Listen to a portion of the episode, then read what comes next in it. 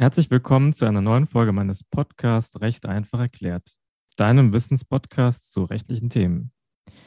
Mein Name ist Pierre-Daniel Wittmann und mein Gast in dieser Folge ist Stanislaus Jaworski von der Kanzlei Nordemann, deren DNA im IP-Recht liegt, zu der auch das Markenrecht zählt. In diesem Jahr probieren wir das Neues aus. Und zwar werden Stan und ich eine Podcast-Staffel zum Markenrecht produzieren.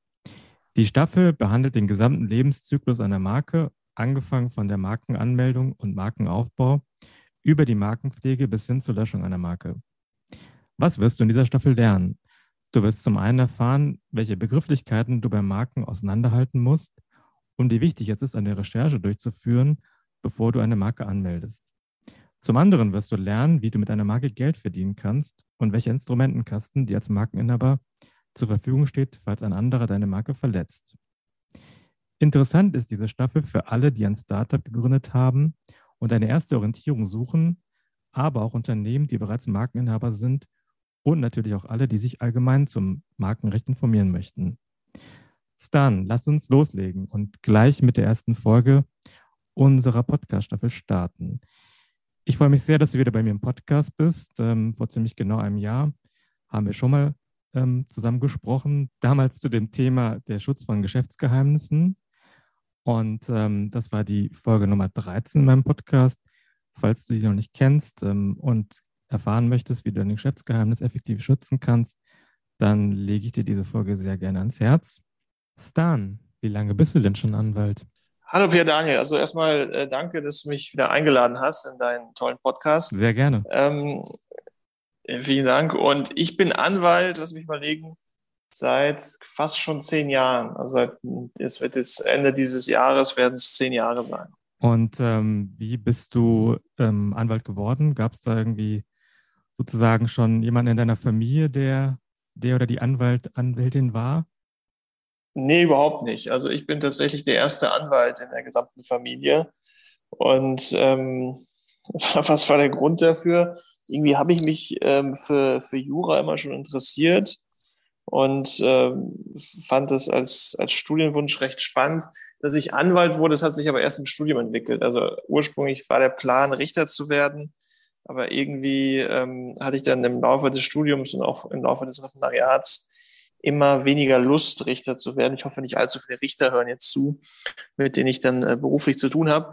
Aber äh, irgendwie fand ich es viel spannender, äh, anwaltlich tätig zu sein, wo man äh, sich für den Mandanten einsetzen kann, wo man beraten kann und nicht nur ähm, Fälle entscheiden muss, die einem andere vortragen. Ja, aber dafür bietet ja das Studium und Referendariat eigentlich eine super Gelegenheit. Ähm, ging mir genauso, ähm, sich zu orientieren und zu überlegen, was äh, passt eigentlich am besten zu mir. Ähm, da helfen ja gerade ja die verschiedenen Stationen im Referendariat weiter, wo man ja unter anderem beim Gericht ist, bei der Staatsanwaltschaft und letztlich auch bei, äh, in der Kanzlei. Also ähm, von daher, ja, spannender, spannender Weg von dir. Jetzt bist du ja speziell im Markenrecht unterwegs, beziehungsweise im weiteren IP-Recht. Wie kam es denn dazu, dass du dich ähm, auf das Markenrecht spezialisiert hast und was fasziniert dich daran so sehr? Also ich, ich habe mich tatsächlich schon im Studium spezialisiert, also habe damals den, den Schwerpunkt ähm, zum ähm, geistigen Eigentum, gewerblichen Rechtsschutz an der Humboldt-Universität gewählt. Und ähm, ich fand spannend am Markenrecht und auch insgesamt am geistigen Eigentum, dass es eben um, ähm, ja, um letztlich um Fiktion geht, um, um Sachen, die nicht körperlich sind, sondern nur ganz unkörperlich von der Rechtsordnung vorgegeben werden und trotzdem weltweit in aller Regel ähm, sehr erhebliche Auswirkungen haben können und auch einen sehr erheblichen Wert. Und das fand ich immer schon spannend und ähm, die, diese Spannung, dieses Interesse hat auch nie nachgelassen, so dass ich dann auch im Anwaltsberuf ähm, äh, mich sehr intensiv mit Marken beschäftigt. Jetzt hast du zum einen ähm, beruflich äh, sehr viel zu tun. Andererseits bist du aber auch vor kurzem Vater geworden, jetzt insgesamt Vater von drei Kindern. Herzlichen Glückwunsch dazu. Danke, vielen Dank. Wie, wie schaffst du es denn bei den wahrscheinlich doch relativ langen Arbeitszeiten, ähm, Arbeit und Familie unter einen Hut zu bringen? Das ist eine, eine sehr gute Frage, die ähm, ich mir auch selbst immer wieder stelle. Ähm, also ich, ich schaffe das auch nur deswegen, weil ich ähm, auch mich bewusst entschieden habe, ein bisschen runterzufahren. Also ich habe jetzt zum einen sechs Monate Elternzeit hinter mir, ähm, nachdem mein dritter Sohn geboren wurde im, im Mai. Habe mein drittes Kind. Ich habe eine, eine Tochter und zwei Söhne und ähm, bin jetzt auch zurückgekehrt in die Kanzlei, bin auch weiterhin Partner in der Kanzlei, aber eben auf Teilzeit. Das heißt, ich arbeite ähm, jetzt immer noch nicht äh, extrem wenig, aber deutlich, deutlich weniger als vorher. Und das ist eben nur möglich, auch weil ich ähm, tolle Kolleginnen und Kollegen habe, ähm, die das mit unterstützen und auf die ich mich verlassen kann und ähm, die ich eben in meine Mandate mit einbinde oder zum Teil auch Mandate an die vor der Elternzeit übertragen konnte, so dass ich das alles irgendwie unter einen Hut bringen kann. Also dass ich meine Familie nicht vernachlässigen muss und aber auch gleichzeitig ähm, immer zu 100 Prozent für meine Mandanten da sein kann. Aber das heißt eben auch, dass ich eben Abstriche bei der schieren Masse machen muss. Das ist einfach, es ist, so, man, der Tag hat 24 Stunden, äh, die, die Woche hat sieben Tage und ähm, man kann nicht ähm, alles auf einmal ohne Grenzen haben. Und ich habe mich eben dafür entschieden, dass ich ähm, viel Zeit auch mit meiner Familie verbringen will und für meine Familie da sein will. Und das geht eben nur, wenn ich dann auch gleichzeitig weniger Zeit ähm, im Büro verbringe, beziehungsweise jetzt mittlerweile in den letzten zwei Jahren weniger Zeit im Homeoffice, muss man sagen. Aber ist ja cool, dass das ähm, sozusagen deine Kanzlei ähm, unterstützt und ähm, deine Kollegen dir aushelfen, beziehungsweise dich da äh, tatkräftig unterstützen, dass du eben sozusagen dieses neue Modell äh, fahren kannst. Und ähm, ja, aber klar, ist natürlich äh, eine Herausforderung, beides äh, Privates und Berufliches unter einen Hut zu bringen. Ähm, ja, lass uns mal jetzt hier ins Markenrecht äh, eintauchen. Ich habe im mhm. Vorfeld ähm, zu unserer Aufnahme mich mal so ein bisschen äh, umgehört und bin dann eigentlich per Zufall darauf gestoßen, dass heute der sogenannte Welt-Nutella-Tag ist. Ich wusste nicht, ob, wow. ich weiß nicht, ob du das wusst, äh, weißt, aber. Nee, das, das wusste ich nicht. Das ist neu für mich. Ähm, das ist tatsächlich äh, 2007 entstanden. Und zwar ähm, betrifft das eine Amerikanerin mit dem Namen Sarah Rosso. 2007, da war sie, ähm, hatte sie einen Studienaufenthalt in Italien, kam dann mit Nutella in, in Berührung, war total begeistert davon, hat es dann zurück in die Heimat getragen und ähm, hat dort eine Website aufgebaut, in der dann Nutella sehr gehypt wird. Und äh, seitdem wird am 5. Februar jedes Jahr der Welt-Nutella-Tag äh, gefeiert. Und ähm, ja, was ich auch sehr spannend finde an der Geschichte ist, dass Ferrero, also der Nutella-Hersteller, der hatte tatsächlich zunächst mal was dagegen, also gegen, diese, gegen diesen Welt-Nutella-Tag und hatte sie dann auch zuerst aufgefordert, diese Webseite vom, vom Netz zu nehmen und gesagt, das wäre eine Verletzung des Markenrechts. Äh, letztlich ist aber die Geschichte gut ausgegangen, weil 2015 hat dann diese Sarah Rosso diese Webseite nutelladay.com an Ferrero offiziell übergeben, die Rechte eingeräumt, die Nutzungsrechte. Okay. Und äh, seitdem feiert ganz offiziell Ferrero diesen Welt-Nutella-Tag. Ja, ähm, so viel am Rande. Die Marken, die umgeben ja, wie wir gerade gesehen haben, unseren privaten Alltag, aber auch unseren beruflichen Alltag. Der Markenaufbau ist bei den Startups ähm, wie bei gestandenen Unternehmen ein sehr wichtiges Thema. Und ähm, hierbei ist es sehr wichtig zu wissen, dass nicht alle Marken gleich sind. Was ähm, ist denn eine Marke überhaupt und wie viele verschiedene Arten von Marken gibt es? Mhm. Also Marke ist eigentlich sehr, sehr einfach zu erklären oder sehr schlicht zu definieren. Marke ist einfach nur der Name für eine Ware oder eine Dienstleistung. Das heißt, ähm, Nutella ist eben eine Marke, die benutzt wird überwiegend für, ähm, ich weiß gar nicht, wie das Zeug zu nennen ist, ähm, äh, Schokoladenstreich oder Schokoladencreme. Ähm, und davon zu unterscheiden ist zum Beispiel die Firma. Also das Firma ist der Name des Unternehmens, was aber zum Teil durcheinander geworfen wird. Ähm, und genauso wie man für Warenmarken anmelden kann, kann man das eben auch für Dienstleistungen, also etwa ähm, für die Vermittlung von Übernachtungsmöglichkeiten, kann man eine Marke anmelden. Und es gibt unterschiedliche Marken, es gibt eine ganze Reihe unterschiedlicher, da auch so exotische Marken wie ähm, etwa Tastmarken, ähm, aber die Marken, die wirklich eine Rolle spielen, also eine erhebliche Rolle im markenrechtlichen Alltag, das sind vor allem die Wortmarken, die Bildmarken und die äh, Wortbildmarken. Das sind die Marken, die am meisten angemeldet werden, um die es die meisten Streitigkeiten gibt. Alles andere ähm, mag zwar dann im Einzelfall auch eine große wirtschaftliche Rolle spielen, das sind aber dann eher Einzelfälle und vor allem für Startups in der Regel weniger relevant. Also wenn man anfängt mit, mit einem Startup, ähm, sollte man sich in erster Linie erstmal Gedanken machen, äh, welche Wortmarke wähle ich, also wie soll mein Produkt oder meine Dienstleistung heißen.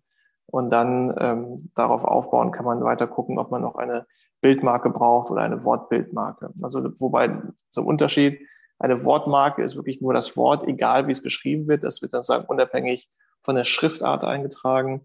Und die Wortbildmarke ist dann eine Kombination eines Wortelements mit einem Bildelement. Also zum Beispiel die Adidas-Schrift, also Adidas in der typischen Adidas-Schrift wäre schon eine Wortbildmarke und eine reine Bildmarke ist dann eben eine Marke, die nur aus einem Bild ohne Schrift besteht. Das wären zum Beispiel die drei Streifen von Adidas ohne den Schriftzug Adidas. Und jetzt äh, speziell im Fall Adidas ist dann, würde ich jetzt mal davon ausgehen, dass sowohl diese drei Streifen als auch der Schriftzug äh, geschützt sind, also dass sie sowohl eine Bildmarke haben als genau. auch eine Wortbildmarke. Auf jeden Fall, auf jeden Fall, weil natürlich der Schutzbereich immer ein wenig sich unterscheidet. Und ähm, ich, ich, äh, Adidas gehört jetzt nicht zu unseren Mandanten, ähm, aber ich mutmaße auch sehr, dass die sehr breit aufgestellt sind und dann die drei Streifen einmal nur als drei Streifen angemeldet haben. Adidas als Wort, egal wie es geschrieben wird, Adidas als Wort, so wie sie es immer schreiben und Adidas als Wort, wie sie es immer schreiben, in Kombination mit den drei Streifen. Das werden die alles angemeldet haben. Ähm, ist auch empfehlenswert, wenn man eben eine solche bekannte und ähm, intensiv genutzte Marke hat, wenn man als Startup vielleicht noch etwas knauserig ist bei den Investitionen, dann ähm, muss man noch nicht in den ersten Wochen, Monaten gleich alle möglichen Markenformen anmelden. Aber als, als Basis sollte man immer die Wortmarke wählen. Auch deswegen ähm, die Wortbildmarke, also wenn man zum Beispiel ein Logo nimmt mit einem Wort darin, nur das anmeldet, denkt man sich vielleicht als Laie, super, jetzt habe ich das Wort geschützt und auch das Logo mit gleich mit dazu und habe mir Geld gespart. Aber das ist sehr kurzsichtig, weil sobald man das Logo ändert, muss man wieder eine neue Marke anmelden, ähm, wenn man es erheblich ändert. Und der Schutzbereich ist auch wieder anders, weil die Marke dann auch mit Blick auf das Logo geschützt ist und das Wort allein nicht so stark geschützt ist. Deswegen, man sollte immer mit der Wortmarke anfangen und dann weiterschauen, was man äh, dann noch weiter braucht und was sinnvoll Welche ist. Welche Schritte sind denn notwendig, ähm, bevor ich eine Marke anmelde? Also ein wichtiges Element die, ist die Markenrecherche.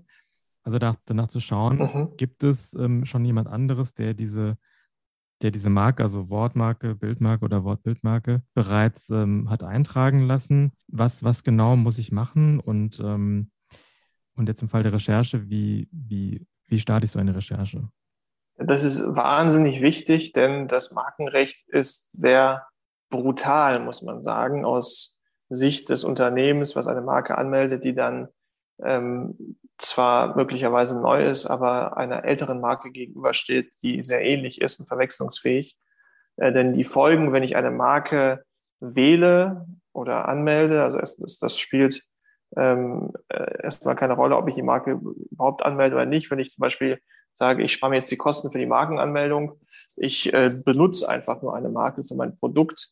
Und dann wird später festgestellt, oh nein, da gibt es jetzt ein, eine ältere Marke, die auch für ähnliche oder gleiche Waren ähm, eingetragen ist, dann kann der Inhaber dieser älteren Marke gegen mich vorgehen und äh, zum einen, wenn ich etwas angemeldet habe, die Löschung meiner Marke verlangen, aber darüber hinaus eben auch Schadensersatz verlangen für jede Nutzung dieser Marke und auch Vernichtung von allen Gegenständen, auf denen diese Marke aufgebracht ist. Also wir reden da wirklich über ein riesiges Schadenspotenzial, und was noch hinzukommt, ähm, wenn ich jetzt zum Beispiel als Startup, als erfolgreiches Startup zwei, drei Jahre am Markt bin, es läuft alles super, alle kennen meinen Namen, also das ist den Namen meines Produkts. Und auf einmal kommt da irgendwer um die Ecke, möglicherweise ein viel kleineres Unternehmen, was aber eben eine ähnliche Marke hat, für ähnliche Waren oder Dienstleistungen angemeldet, dann kann mich dieses kleinere Unternehmen recht einfach erpressen, indem einfach gesagt wird, ähm, ja, wir lassen eure Marke löschen ähm, oder wir einigen uns eben und diese Einigung kann dann sehr, sehr teuer werden. Also ähm, mir sind Fälle bekannt, wo ähm, erfolgreiche Startups zweistellige Millionenbeträge zahlen mussten, weil sie eben eine Marke hatten, die überhaupt nicht identisch war zu einer älteren Marke, ähm, aber zumindest ähnlich. Und da spielt es auch keine Rolle, dass die jüngere Marke viel bekannter ist als die ältere. Das Markenrecht ist da sehr äh, rigide und wer eine ältere Marke hat, die auch ausreichend benutzt wurde in den letzten fünf Jahren, kann grundsätzlich die jüngere Marke äh, auf gut Deutsch gesagt platt machen. Und deswegen ist es extrem wichtig, dass man nicht einfach munter drauf loslegt und sagt, ah ja, wir melden jetzt mal eine Marke an oder wir suchen uns mal einen schönen Produktnamen aus. Man muss vorher recherchieren, alles andere ist extrem leichtsinnig. Und da reicht es auch nicht, dass man da einmal den, den Namen googelt, den man sich ausgedacht hat, denn es ist ja nicht nur so, dass identische Marken dazu führen, dass man äh, diesen Schadensersatzansprüchen ausgesetzt ist und diesen, diesen äh, Erpressungspotenzial auch ausgesetzt ist, sondern auch ähnliche Marken und das kann man in der Regel nicht selbst recherchieren. Da braucht man ähm, spezielle Software, da sollte man auch jemanden haben, der auch dann die rechtliche Gefahr beurteilen kann. Und da führt eigentlich kein Weg dran vorbei, dass man sich an einen professionellen Dienstleister und in aller, in aller Regel auch eine Anwaltskanzlei ähm, wendet, die auf Markenrecht spezialisiert ist. Und diese Kanzleien und Dienstleister führen dann eben Markenrecherchen durch und nicht nur, dass sie die Markenrecherchen durchführen, die Kanzleien bewerten dann auch die Ergebnisse, weil so eine Markenrecherche, das können hunderte Marken sein und wenn man da Laie ist, dann auf der Grundlage zu sagen, ob das jetzt gefährlich ist oder nicht gefährlich, die Marke zu benutzen, ist ähm, sehr schwer. Also äh, wenn man eine Marke sich auswählen will, soll man sich das mal gut überlegen, und äh, ohne ordentliche Markenrecherche kann ich das überhaupt nicht empfehlen. Jetzt hast du ja dieses Beispiel gebracht mit dem Startup, die da im Prinzip eine Millionenablöse zahlen mussten, äh, weil sie keine mhm. Markenrecherche durchgeführt haben. Sind dir denn jetzt auch persönlich, ähm, sag ich mal, Fälle bekannt oder kommt es in deiner Beratungspraxis immer wieder mal vor, dass du mit solchen Fällen konfrontiert bist, dass eben hm, die Marken nicht äh, vorher recherchiert worden sind? Oder, oder kennst du zumindest solche Fälle aus deinem, aus deinem Umfeld, sage ich mal? Äh, das kommt regelmäßig vor. Also es kommen, also wenn es alte Mandanten von uns sind, kommt es nicht vor, weil wir denen mal sagen, Leute, ihr müsst ordentlich recherchieren vorher. Aber wir kriegen dann immer wieder neue Mandanten, die erst zu uns kommen, wenn das Kind schon in den Brunnen gefallen ist und dann auf einmal äh, die, die Klage ins Haus steht und äh, alle ähm, äh, mit, den, mit den Knien schlottern, weil jetzt auf einmal äh, die, die Dachmarke des ganzen Unternehmens geändert werden müsste und Millionenbeträge an Schadensersatz zu zahlen wären. Also die Fälle gibt es immer wieder. Zum Teil wird es eben nur so selbst recherchiert, weil man sagt, ah ja, wir sparen uns da die Recherchekosten, wir gucken selbst ein bisschen. Oder es ist, man ist dann eben zu mutig. Ähm, das Problem ist nämlich auch, muss man sagen, es gibt ja wahnsinnig viele Marken. Und es wird sehr wenige Marken geben, bei denen man sagen kann, da besteht gar kein Risiko. Die kann man einfach so benutzen, da wird nichts passieren. Es besteht oft ein Risiko und dann muss man eben schauen, ist das Risiko gering oder ist das Risiko hoch? Und äh, das hängt dann von vielen Faktoren ab. Also einmal von der Verwechslungsgefahr an sich, aber eben auch von solchen Faktoren, wie groß ist das Unternehmen, was die ältere Marke hat, ähm, wie wird die ältere Marke benutzt oder ist sie augenscheinlich seit Jahren nicht benutzt worden. Das sind alles Faktoren, Faktoren, die man mitdenken muss. Und ja, es, es kommt sehr oft zu diesen Fällen. Äh, man kriegt das äh, als Außenstehender selten mit, weil diese Fälle in aller Regel verglichen werden. Ähm, also es, es gibt auch mal Fälle, wo es in der Zeitung landet, das Ganze, aber in aller Regel wird das ähm, hinter verschlossenen Gardinen ähm, zwischen den Parteien irgendwie verglichen. Da fließen oft höhere Geldbeträge und dann kann man dann doch weitermachen wie bisher oder auf einmal äh, gibt es eine Pressemitteilung, ja, wir haben unsere Marke geändert, weil wir meinen, die neue Marke passt viel besser zu uns, aber tatsächlich gab es im Hintergrund eine Klage oder eine Abmahnung und ähm, man hat klein beigegeben. Also es gibt die Fälle sehr oft, nur erfährt, erfahren in der Regel nur die Beteiligten davon. Cool. Ähm, ja, sehr spannende Einblicke. Ähm, kommen wir mal zurück auf die, auf die Recherchen, ähm, von denen du gerade auch gesprochen hast, äh, die sozusagen nur der Pro, die professionelle Kanzlei durchführen kann. Jetzt gibt es ja sogenannte Identitäts- und Ähnlichkeitsrecherchen. Ähm, mhm. Was ist da der, was sind da die Unterschiede zwischen diesen beiden Recherchearten und, ähm, und mit welcher Art von Recherche sollte ich als äh, Startup anfangen? Also die Identität, Identitätsrecherche, die kann man auch selbst durchführen.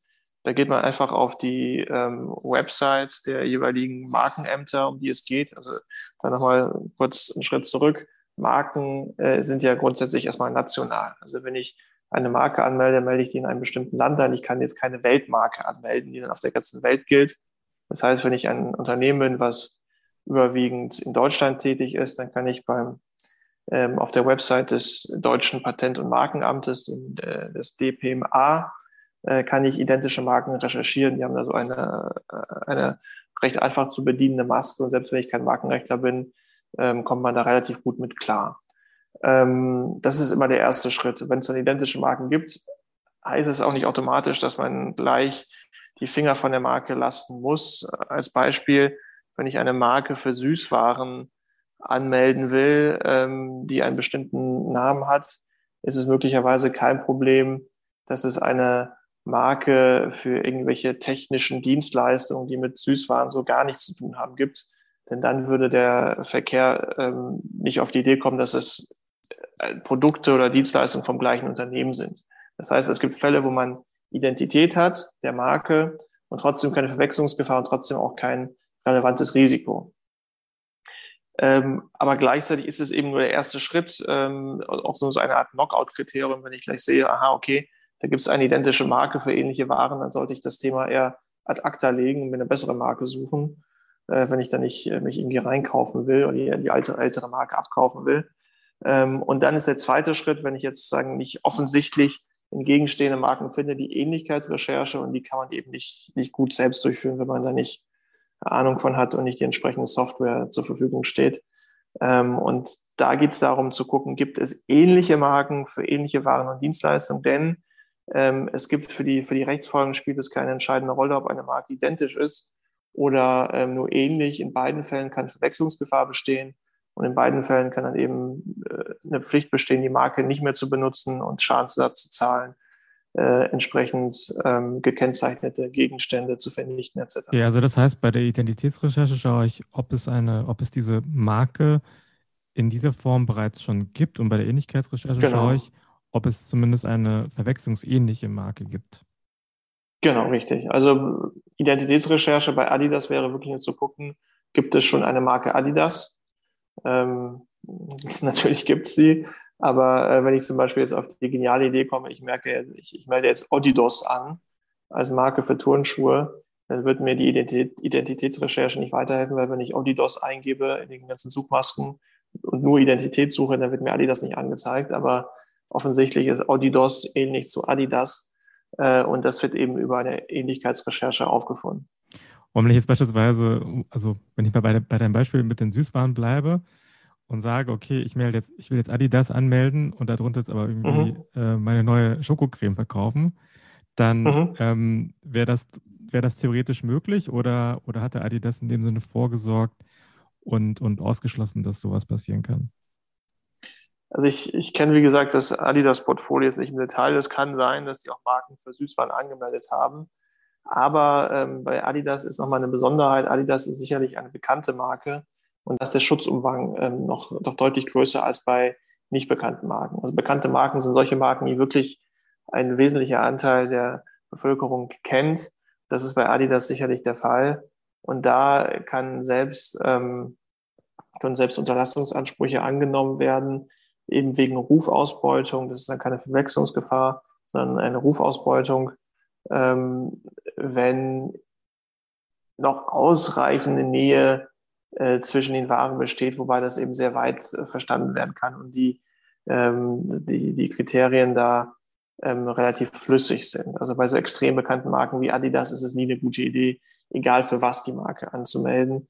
Und natürlich wird Adidas dagegen vorgehen und die Ämter und Gerichte werden im Zweifel auch großzügiger sein. Also je bekannter, umso großzügiger sein und dann entsprechend, also großzügiger gegenüber dem Inhaber der älteren bekannten Marke und entsprechend dann die Nutzung untersagen. Wie zum Beispiel, wenn jetzt ähm, der, die Marke aus dem Ausland äh, kommt, wenn man aber die Marke aber auch im Inland kennt. Und, äh, also kann das dann sein, dass ich diese Marke vielleicht gar nicht im, im Register vom deutschen Patent- und Markenamt finde, aber sie trotzdem hier als Marke geschützt ist? Das könnte theoretisch sein. Es, es gibt ja ähm, auch sogenannte Benutzungsmarken. Das sind Marken, die äh, als solche bestehen, als, also als Markenrechte bestehen und auch die ganzen Ausschließlichkeitsrechte verleihen, äh, eben wie auch eingetragene Marken. Aber in der Praxis kommt es extrem selten vor, denn es muss ja eine Marke sein, die auch wirklich sehr bekannt ist und trotzdem kommt das äh, Unternehmen, das äh, Inhaberin dieser Marke in anderen Ländern ist oder vielleicht auch nirgendwo Marken eingetragen hat, nicht auf die, Idee, auf die Idee, eine Marke einzutragen.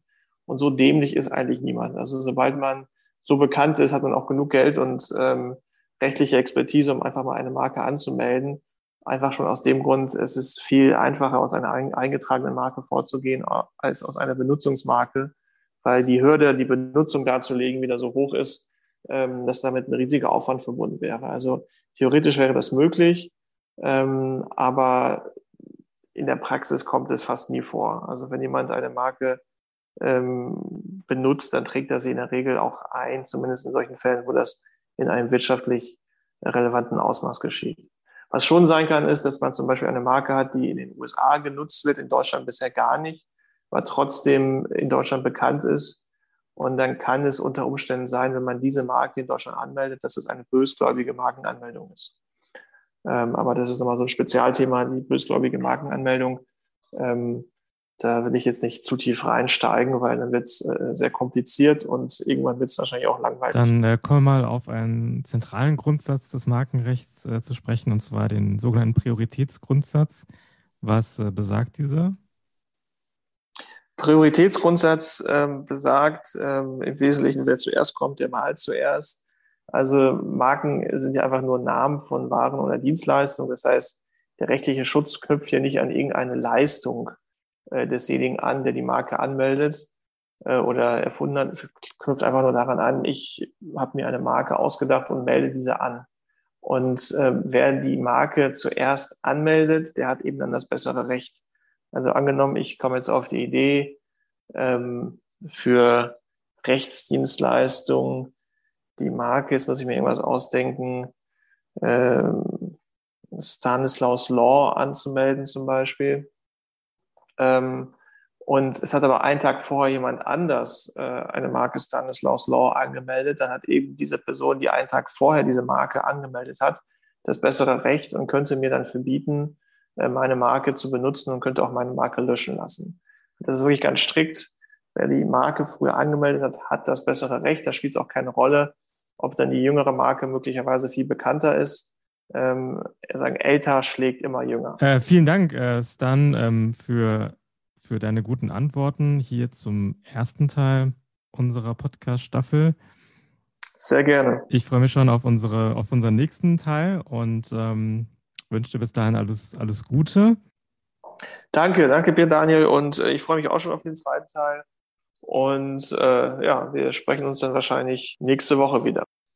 Ja, Stan, nächste Woche geht es weiter mit der zweiten Folge der Podcast-Staffel zum kleinen Almer 1 des Markenrechts. Wenn dir, liebe Zuhörerinnen, liebe Zuhörer, die erste Folge der Podcast-Staffel gefallen hat, dann würde ich mich sehr darüber freuen, wenn du nächste Woche Dienstag in den zweiten Teil reinhörst. Im zweiten Teil wirst du unter anderem erfahren, wie du eine Marke beim Deutschen Patent- und Markenamt anmeldest, mit welchen Kosten die Markenanmeldung verbunden ist, wann es Sinn macht, neben einer deutschen Marke auch eine EU-Marke anzumelden und für wie viele Jahre der Markenschutz gilt.